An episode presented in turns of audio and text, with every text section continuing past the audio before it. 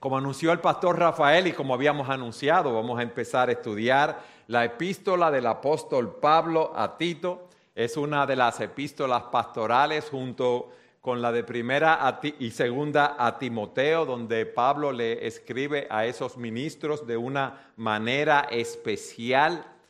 Tito, ¿quién era Tito?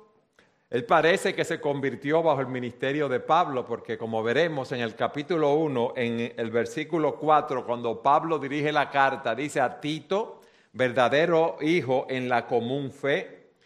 Pablo, después de su eh, primer encarcelamiento, viajó con Tito a Creta, allí ministraron juntos por un tiempo. Y Pablo dejó a Tito en Creta para él continuar su viaje. Vayan conmigo a Tito capítulo 1, para que veamos lo que él le dice a Tito en el versículo 5.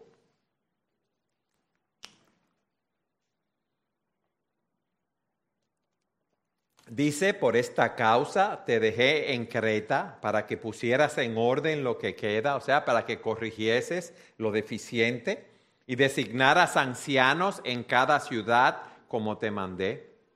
Creta, mis amados, es la isla más grande de Grecia. Es la quinta en tamaño en el mar Mediterráneo. ¿Qué piensan ustedes? ¿Que Creta es una isla grandísima como nosotros o pequeña? ¿Qué ustedes piensan? ¿Grande o pequeña? Grande. Se equivocaron. Creta tiene, estaba viendo en la geografía, 8.450 kilómetros cuadrados. Solamente República Dominicana, nosotros, tenemos 48.442. O sea que Creta cabe 5.73, seis veces en la República Dominicana. Y aparentemente, algunos de los judíos que tuvieron en Jerusalén cuando Pentecostés, aparentemente, provenían de Creta y oyeron el Evangelio predicado en su propio idioma, porque en, eh, Hechos 2.11 dice que había cretenses allí. Se supone que algunos de esos que escucharon la palabra llevaron el Evangelio de regreso a Creta y establecieron iglesias en sus pueblos. Si es así, es posible que cuando Pablo llegó allí por primera vez ya el Evangelio estuviese establecido. Los cretenses ¿Qué creen ustedes? ¿Que eran unos santicos? ¿Quiénes piensan que eran buenas personas? ¿No levanta la mano nadie? Miren en el versículo 12 lo que dice de los cretenses. Uno de ellos, su propio profeta, dijo, los cretenses son siempre mentirosos, malas bestias, glotones, ociosos. O sea que Pablo le está mandando a Tito una carta porque él va a ministrar en una iglesia, en una sociedad inmoral. Pero eso a nosotros nos suena familiar porque la sociedad que vivimos hoy no se diferencia mucho de la sociedad que había en Creta. Nosotros vivimos en una sociedad pagana e inmoral. Por eso este primer mensaje lo hemos titulado El cristiano en un mundo pagano. Estudiar esta epístola, mis amados, es importante para nosotros porque estamos enfrentando una cultura con un gran desenfreno moral. Hay una gran inmoralidad que ha impregnado y ha penetrado en la vida de muchos cristianos y en la vida de las iglesias. Y esta carta es una de las preocupaciones de Pablo por la inmoralidad que reinaba en esa cultura y por la forma como ese estilo de vida pagano estaba afectando a las iglesias. Esto nos enseña a nosotros que el Señor Jesucristo nos llama a estar en el mundo, pero no a vivir conforme a los valores y las creencias de este mundo que son contrarios a los principios de la palabra de Dios. ¿Y cuál es el punto aquí? Si nosotros nos descuidamos el mundo, o sea, esos patrones, esas creencias, ese estilo de vida que es contrario a Dios, nos puede afectar y puede afectar nuestras iglesias de tal manera que hace que nuestros testimonios sean inefectivos. ¿Por qué? Porque no se diferencia una iglesia cristiana de las personas del mundo, de las otras iglesias. Entonces, nosotros estamos llamados, oígame bien, estamos llamados a vivir conforme a los principios de la palabra de Dios, que son contrarios a los principios del mundo. Nosotros somos distintos a la luz del llamado que Dios nos ha hecho. Nosotros estamos llamados a vivir vidas piadosas en un mundo, en una cultura pagana e inmoral. Esa es la situación. Por eso Pablo le está enviando esta carta a Tito. Y él le dice, si ustedes tienen su Biblia abierta ahí, que él debía nombrar ancianos en las iglesias. Fíjense en el versículo 5 lo que dice. Por esta causa te dejé en Creta para que pusieras en orden lo que queda y designaras ancianos en cada ciudad. ¿Por qué ancianos? Bueno, porque como veremos, los falsos maestros estaban sembrando contención en las iglesias, falsa doctrina, y había que taparle la boca a los falsos maestros.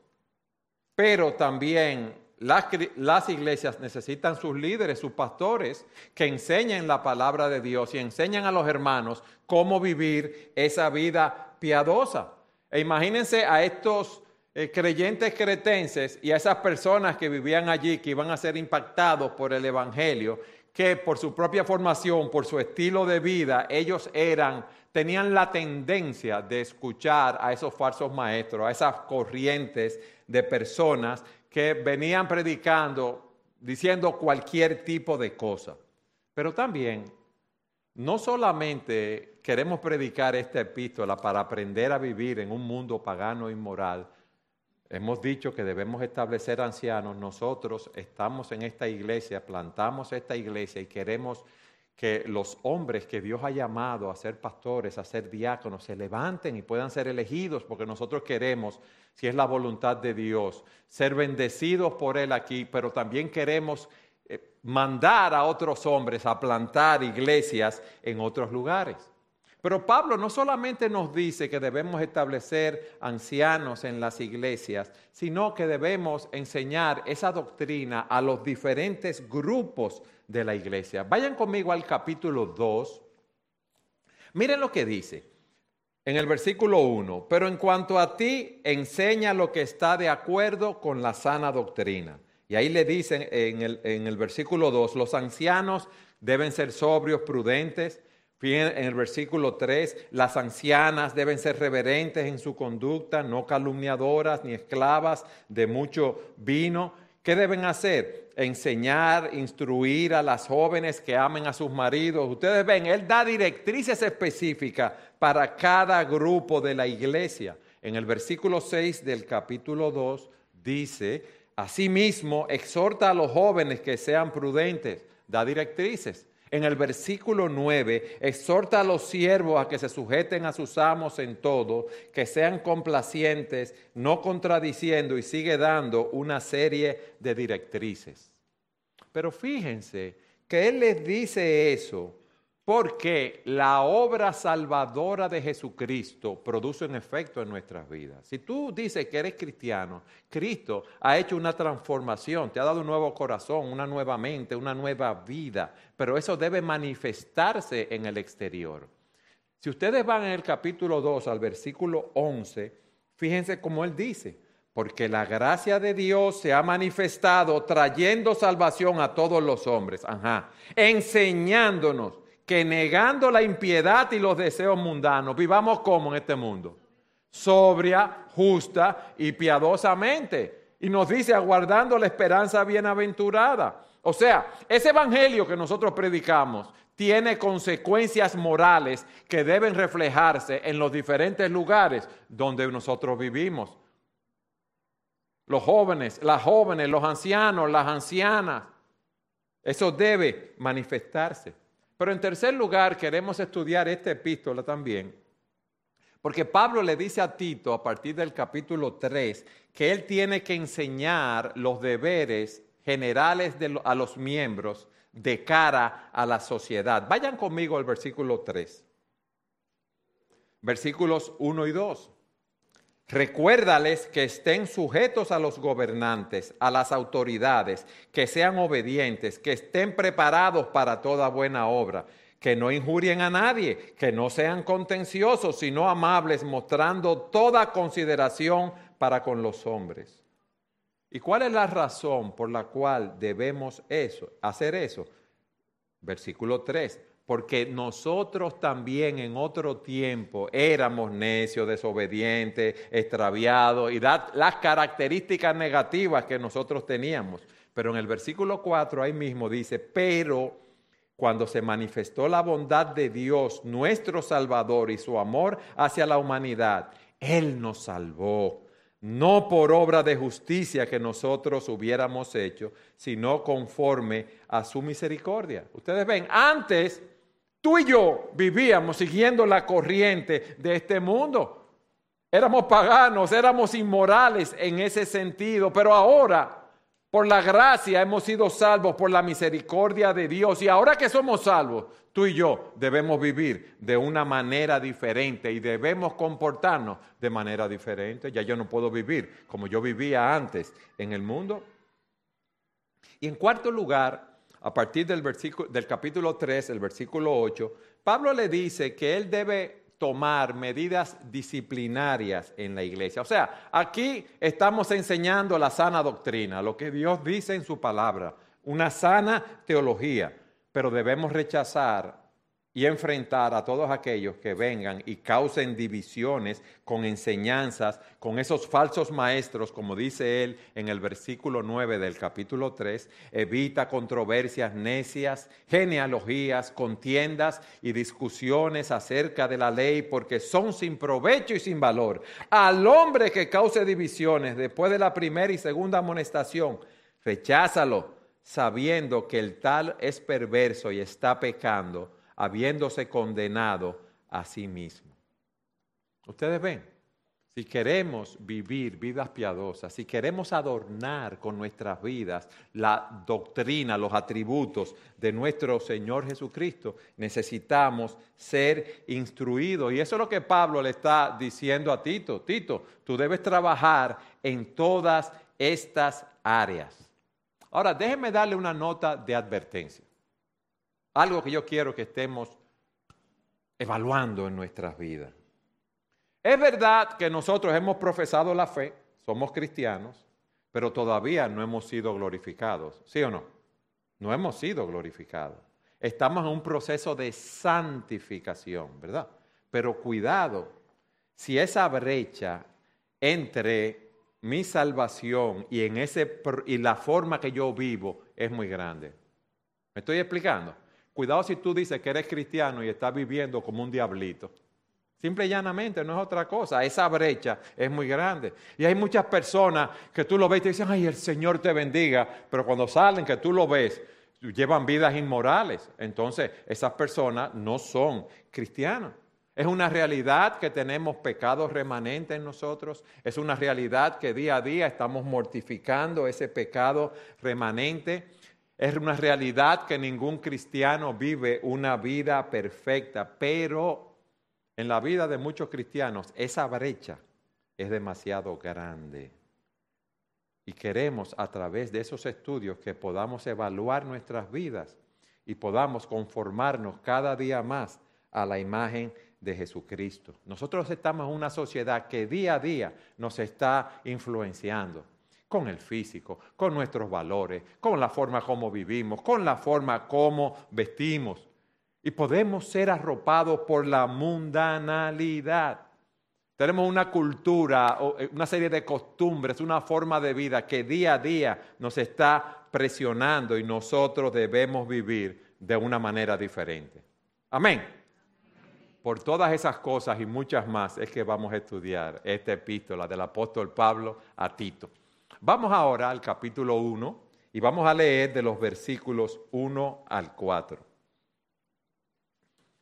Pablo, siervo de Dios y apóstol de Jesucristo, conforme a la fe de los escogidos de Dios y al pleno conocimiento de la verdad que es según la piedad, con la esperanza de la vida eterna, la cual Dios, que no miente, prometió desde los siglos eternos y a su debido tiempo manifestó su palabra por la predicación que me fue confiada, conforme al mandamiento de Dios nuestro Salvador, a Tito, verdadero hijo en la común fe, gracia y paz de parte de Dios el Padre y de Cristo nuestro Salvador.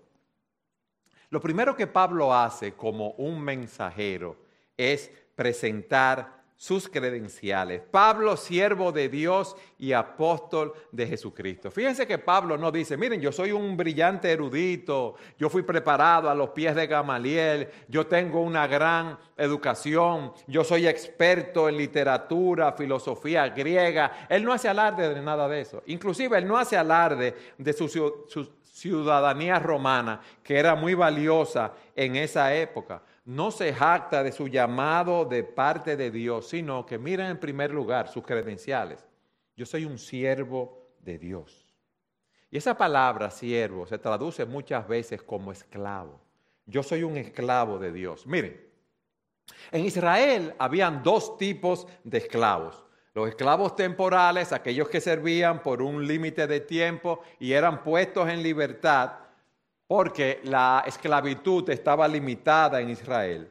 Si tenían una deuda y eran esclavos por esa deuda, salían libres cuando pagaran esa deuda. Eso podía ser, si eran esclavos, que salieran libres al final de un ciclo sabático de siete años, podían salir libres en el año del jubileo. Eran esclavos, siervos, que no eran retenidos permanentemente en la servidumbre. Pero lo que Pablo dice aquí es lo segundo que voy a explicar había un tipo de esclavo que se comprometía a servir permanentemente a su amo. O sea, yo quiero quedarme con mi amo y yo quiero servirle por siempre. Y eso es lo que Pablo nos está diciendo. Yo soy siervo de Dios. Yo estoy voluntariamente comprometido de una manera permanente con el Señor. O sea, mi vida, mi voluntad, mi propósito, todo está sujeto a la voluntad de Dios. Y ya ahí tenemos una enseñanza. Tú te consideras un siervo del Señor, un esclavo del Señor.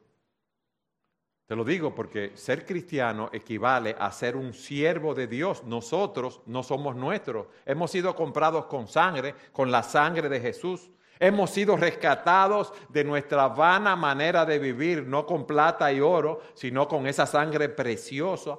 Ya no nos pertenecemos a nosotros mismos, pertenecemos a Dios. Esta es una esclavitud bendita, la del Señor. Pero la pregunta es esta. Nosotros nos consideramos esclavos, siervos sirvientes del Señor. Ese es algo que nosotros debemos preguntarnos. Imagínense ustedes si cada miembro de esta iglesia se viera como un siervo, como un, esclavo de Jesucristo, sirviéndole a Él. ¿Qué testimonio más impactante daríamos nosotros? Pero en segundo lugar, Pablo dice, yo soy un apóstol de Jesucristo. Él era un apóstol porque Él no se llamó a sí mismo a ese oficio sino que Él fue enviado por Cristo. Recuerden en Hechos 9 cómo se habla de la conversión de Pablo. Pablo estaba buscando a los cristianos persiguiéndolo. ¿Para qué? Para encarcelarlo, para que negaran su fe, para matarlos. Y allí el Señor lo llama a salvación y lo llama a su servicio. Pablo estaba consciente que él había sido llamado a servir al Señor por la gracia de Él. Él se había comprometido a ser un siervo permanente. Y Pablo está diciendo, Señor, yo quiero ser tu siervo y tu apóstol para siempre.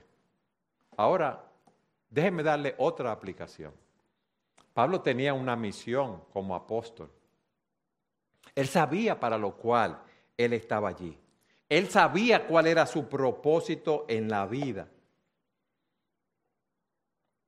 Y él le dice a Tito que él quiere que entienda eso al decirle que él era un apóstol. Hermanos, si hay algo que nosotros no podemos olvidar y que Tito no debía olvidar, es que nosotros tenemos una misión y un propósito en la vida. Nosotros vivimos para la gloria de Dios, ¿sí o no? Vivimos para adornar la doctrina de Jesucristo. Nosotros vivimos para proclamar las glorias de ese Salvador. Y eso es lo que Pablo le está diciendo a Tito y eso es lo que nos está diciendo a nosotros. ¿Cuál es tu propósito en la vida? Yo soy un apóstol, yo soy un enviado de Dios y en el sentido de enviado todos nosotros estamos llamados a predicar el Evangelio de Jesucristo. Imagínense lo triste que es cuando una persona vive una vida contraria a la profesión cristiana que tiene. Si yo digo que para mí el vivir es Cristo, que el morir es ganancia, que yo lo que quiero es glorificar a Dios en mi vida y disfrutar de Él para siempre y vivo de manera contraria, eso es un testimonio terrible. Esas son las dos credenciales que Él da como mensajero. Siervo de Dios, apóstol de Jesucristo. Yo estoy comprometido a servir al Señor siempre. Mi propósito en la vida es glorificar el nombre de Dios. Amén. En segundo lugar, yo quiero que veamos su mensaje. Vamos a leer de nuevo los versículos del 1 al 3. Pablo, siervo de Dios y apóstol de Jesucristo, conforme a la fe de los escogidos de Dios y al pleno conocimiento de la verdad que es según la piedad, con la esperanza de la vida eterna, la cual Dios que no miente, prometió desde los tiempos eternos y a su debido tiempo manifestó su palabra por la predicación que me fue confiada conforme al mandamiento de nuestro Señor. Su mensaje tenía tres aspectos, es lo que él nos dice aquí. Lo primero, él quería promover la fe salvadora entre los elegidos de Dios. ¿Ustedes ven? Él quería evangelizar. Esa ese versículo, la nueva traducción viviente lo traduce así. Fui enviado para proclamar fe a los que Dios ha elegido.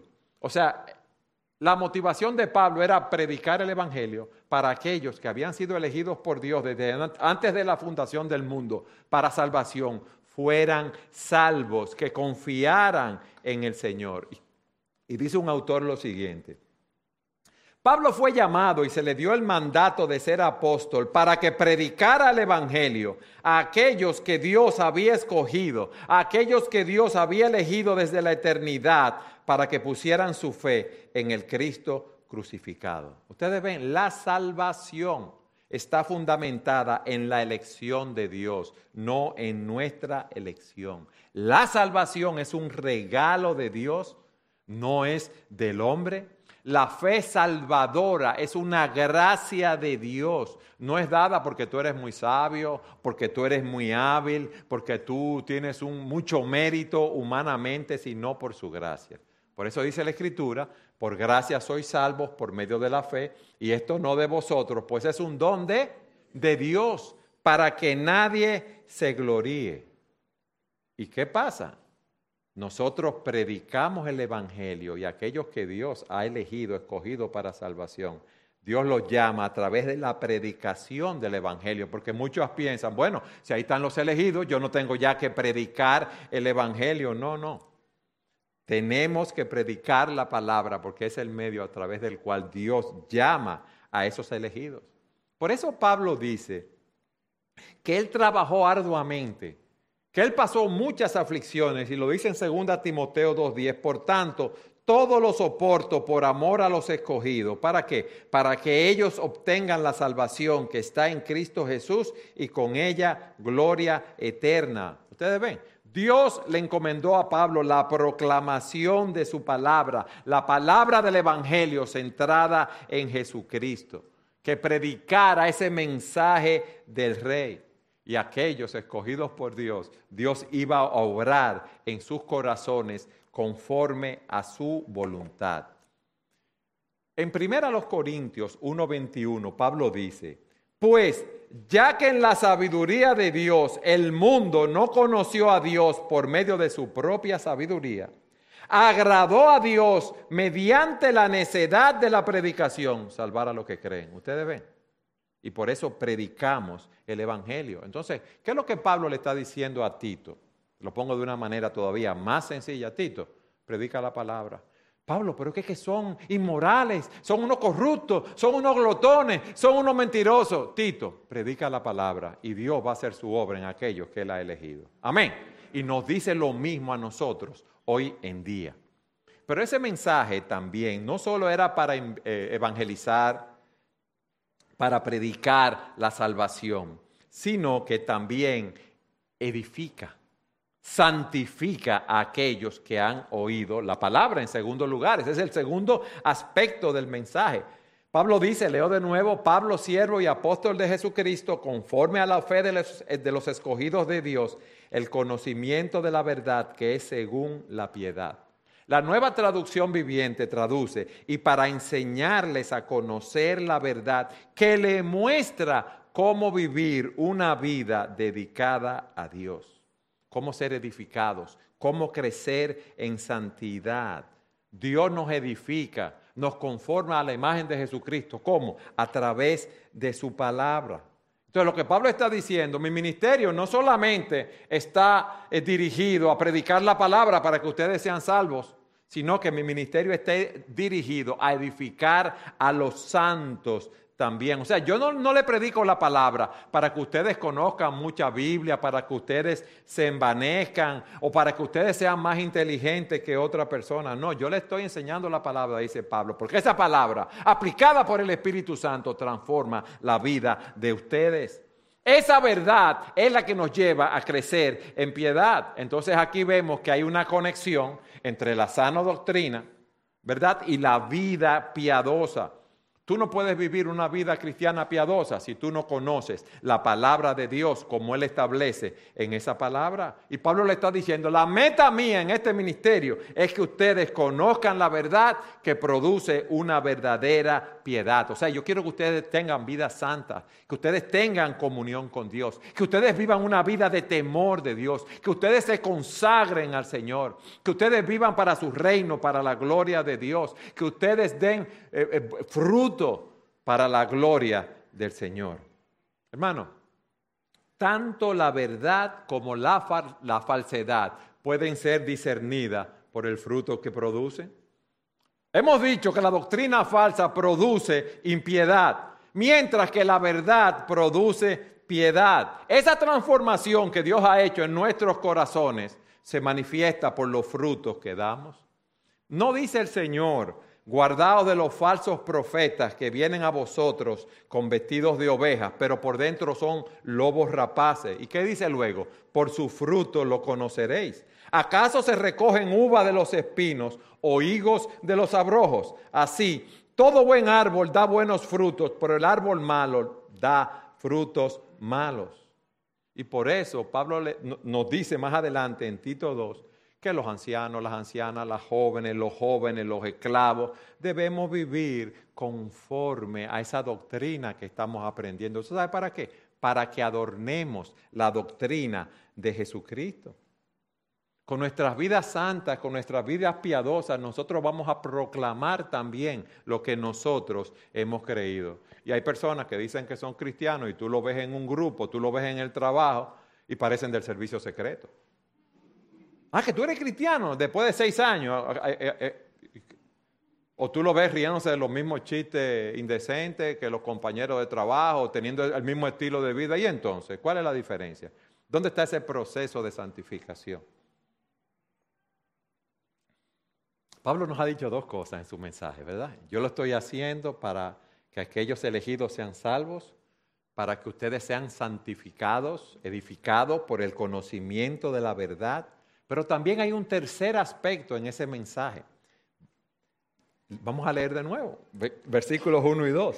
Pablo, siervo de Dios y apóstol de Jesucristo, conforme a la fe de los escogidos de Dios, ya sabemos esa parte, el conocimiento de la verdad que es según la piedad, en la esperanza de la vida eterna, la cual Dios que no miente prometió desde antes del principio de los siglos. ¿Qué le está diciendo Pablo aquí? La meta de mi ministerio. Es que ustedes conozcan al Señor, ¿verdad? Ya lo hemos visto. Es que ustedes crezcan a la imagen de Jesucristo. Que crezcan a la luz del conocimiento santificador de la verdad, a la luz de la esperanza que nosotros tenemos. ¿Cuál es esa esperanza, hermano? La vida eterna. La nueva traducción viviente lo traduce así. Esta verdad les da la confianza de que tienen la vida eterna, la cual Dios, quien no miente, les prometió antes de que comenzara el mundo. Nosotros tenemos esa esperanza de la vida eterna, una esperanza que el Dios que no miente ni puede mentir nos ha dado, una promesa que ahora se ha manifestado plenamente en ese mensaje del Evangelio. Miren, eso es una promesa cierta. No es como cuando nosotros decimos, bueno, yo solicité un trabajo, yo espero que me den ese trabajo. No, la esperanza bíblica es absolutamente cierta. Lo que sucede es que todavía no se ha realizado y esa esperanza de nosotros descansa en el carácter de Dios, que es un Dios verdadero, que es un Dios que no miente, que es un Dios que siempre dice la verdad. Ahora imagínense en la mente de los cretenses que eran unos mentirosos cuando oyeron eso por primera vez. Yo me imagino que le echaron un, un chuipe espiritual que no miente, porque eso es inconcebible para ellos. Es así. Hermanos, y esa esperanza de la vida eterna por esa esperanza que tenemos, por, eso, por ese aliento que nos da esa exhortación es que nosotros debemos seguir adelante, glorificando a Dios en nuestras vidas y adornando en todo los atributos de nuestro Señor Jesucristo. ¿Por qué yo debo vivir una vida santa? Bueno, porque como dice Juan, todavía no se ha manifestado lo que eh, habremos de ser, dice él. Sabemos, sin embargo, que cuando Cristo venga seremos semejantes a Él, pues lo veremos tal como Él es. Y todo el que tiene esta esperanza en Cristo se purifica a sí mismo, así como Él es puro. Por eso yo tengo que seguir combatiendo mis pasiones y deseos. Por eso yo tengo que seguir corriendo la carrera con los ojos puestos en Jesús. Yo debo seguir corriendo también porque yo voy a recibir mi corona, mi recompensa de las manos del Señor. Esa esperanza de la vida eterna me ayuda a seguir adelante cuando estamos pasando por tiempos difíciles, por momentos de aflicciones, por momentos oscuros, tenemos que aferrarnos a esta verdad. El Dios que no miente me ha prometido vida eterna en Jesucristo. Y un día Él va a cumplir su promesa. Un día yo voy a estar en la presencia del Señor. Un día yo voy a ver su rostro. Me voy a gozar con Él cara a cara. Un día el Señor va a enjugar cada lágrima de mis ojos y yo me gozaré con Él. Esa es la esperanza que nosotros tenemos en la vida eterna. Es que está lejos y tú no sabes lo que yo estoy pasando, pero está ahí, mis hermanos. Esa es la promesa de Dios. Que me cuesta mucho, lo sabemos, porque no tenemos lucha contra sangre y carne, sino contra principados, contra potestades, contra nuestras propias pasiones. Pero en Cristo somos más que vencedores. Él lo ha prometido y Él lo va a cumplir. ¡Wow! ¡Qué mensaje más glorioso! Predica la palabra para que sean salvos los elegidos a través de esa predicación. Es la palabra aplicada por el Espíritu Santo. Esas personas deben crecer en el conocimiento de la verdad para crecer en santificación y ser edificados. Y que no pierdan su aliento, porque tenemos una promesa de la vida eterna y hacia allá que vamos, mis hermanos, y eso es seguro. No importa que vengan pandemias, no importa que vengan infecciones, no importa que vengan guerras mundiales, nosotros, los hijos de Dios, estamos en las manos de Dios. Y no hay nada más glorioso que eso. Hemos visto el mensajero, siervo de Dios, apóstol de Jesucristo, hemos visto el mensaje. Y por último, el apóstol Pablo le da una bendición a Tito. Vamos a leer el versículo 4. A Tito, verdadero hijo en la común fe, gracia y paz de parte de Dios el Padre y de Cristo Jesús, nuestro Salvador. Vamos a ponernos en la mente de Tito cuando recibe esta carta. Tito, tú vas a trabajar plantando iglesias, corrigiendo lo deficiente en las iglesias que hay, edificándolas, en medio de un pueblo que tiene fama de ser holgazán, glotón, eh, mentiroso. Tú no vas a tener mucha motivación para pastorear a esa gente si tú dependes de esa gente por lo que tú estás viendo, ¿verdad? Mira su cultura, tú vas a enfrentar muchos problemas, muchas dificultades. Mira la congregación, yo me imagino los chismes, los líos, la mala doctrina, la falsa doctrina que corría en esas iglesias. ¿Cuál va a ser tu motivación? Dios. Mira, Tito, la vida cristiana comienza con la gracia y la paz de Dios. Y Pablo le dice, yo pronuncio gracia y paz sobre ti para que recuerdes, y recordemos eso, hermanos, si vamos a prosperar en nuestras vidas espirituales, si vamos a prosperar como iglesia, será por la gracia y la paz de Dios, no nuestra. De Dios, no nuestra. Dios nos da su gracia, que es su favor inmerecido, a pesar de lo que éramos, rebeldes, mentirosos, corruptos. Dios en su gracia nos llama a salvación, nos concede el don de la vida eterna. Esto es algo inmerecido porque no hay nada que pudiéramos hacer para alcanzarlo. Él nos alcanzó a nosotros cuando éramos enemigos de Dios, ¿eh? cuando estábamos muertos en delitos y pecados. Nos dio de su gracia y nos dio de su paz. Cuando esa gracia, cuando ese favor inmerecido de Dios viene a nosotros, ya no hay condenación porque estamos en Cristo. Ya no hay enemistad con Dios porque nuestro Señor Jesucristo hizo la paz por medio de la cruz. Nuestro Señor Jesucristo nos reconcilió con Dios y empezamos a experimentar la verdadera comunión y compañerismo con Dios. Y así como la vida cristiana comienza con gracia y paz, la vida cristiana termina con gracia y paz. ¿Ustedes saben por qué? Porque es la gracia y la paz de Dios las que, nos, alientan, nos animan a seguir glorificando su nombre en cada circunstancia, en cada congregación, en cada cultura. Mis amados, nosotros estamos en paz con Dios. No importa lo que venga, somos los hijos de Dios. Tenemos todas las bendiciones de estar en la familia de Dios. ¡Wow! ¡Qué saludo le da Pablo a Tito! Qué glorioso, qué bendición. Y yo les pido que nuestra oración sea que el Señor nos hable a través de esta epístola y nos ayude a conformar nuestras vidas a lo que se está predicando aquí. Que el Señor nos ayude a vernos nosotros mismos como siervos de Dios y como enviados de Jesucristo. Que, nosotros llevemos también ese mensaje de salvación, ese mensaje de edificación, ese mensaje de esperanza en un mundo que no tiene esperanza, la esperanza de la vida eterna que Dios que no miente nos prometió. Y que pidamos que su gracia y su paz sea con nosotros. Si hay un reto que yo pongo delante de ustedes, es que le pidamos a Dios que Él nos conforme y estemos dispuestos a que nos conforme, a adornar sus atributos en nuestras vidas, cueste lo que nos cueste. Amén.